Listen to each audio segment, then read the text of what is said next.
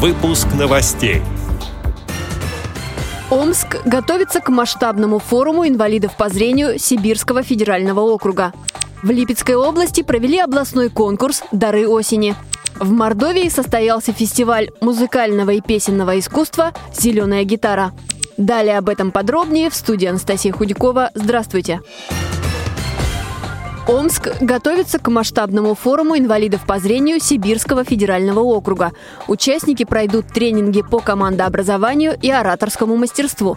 В программе также презентация выставки тактильных икон и фестиваль творчества. Организаторы постараются сделать так, чтобы участники смогли пообщаться с интересными людьми и получить полезную информацию, а также поделиться своим опытом и отдохнуть.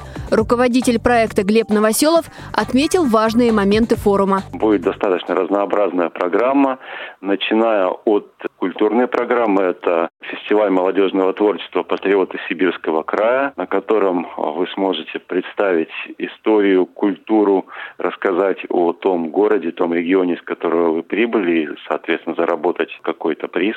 Также будет огромное количество круглых столов, тренингов, площадок, посвященных художественному творчеству для э, незрячих людей, инклюзивному волонтерству. Планируется увлекательный квест. Итак, мы ждем всех вас. За всей информацией вы можете обращаться как нам в Омскую региональную организацию ВОЗ по телефону 38 12 68 11 40, так и к вашим региональным представителям именно в Сибирском федеральном округе.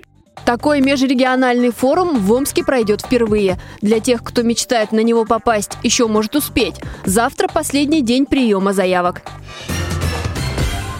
В Липецкой области провели областной конкурс, на котором люди с инвалидностью по зрению мерились урожаем. В мероприятии под названием «Дары осени» участвовали более 200 человек.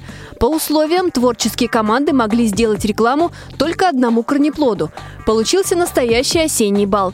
Участники устраивали веселые театральные представления, исполняли песни и частушки под баян. Первое место заняли представители города Лебедяне. Они нарядились в костюмы дачников и рассказали о хозяйственной пользе картофеля. На втором месте жители села Долгорукова.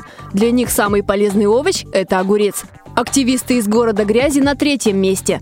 Они знают все о пользе лука. Участники подошли к делу творчески. На выставке позировали крокодилы и лягушка из кабачков цукини, гусеницы из яблок, змеи из китайских огурцов, были корзинки с фруктами из арбузов.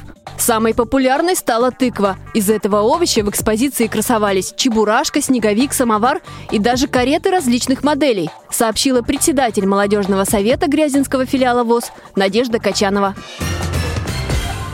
В национальном парке Смольный и Чалковского района Республики Мордовия прошел фестиваль музыкального и песенного искусства «Зеленая гитара». Праздник хороших песен под открытым небом собрал более 300 зрителей и участников из Саранска, Липецка, Нижегородской области и Санкт-Петербурга. Это не только опытные музыканты, но и просто любители живой музыки и общения. Одним из участников фестиваля стал представитель Ичалковской местной организации ВОЗ Валерий Кульков.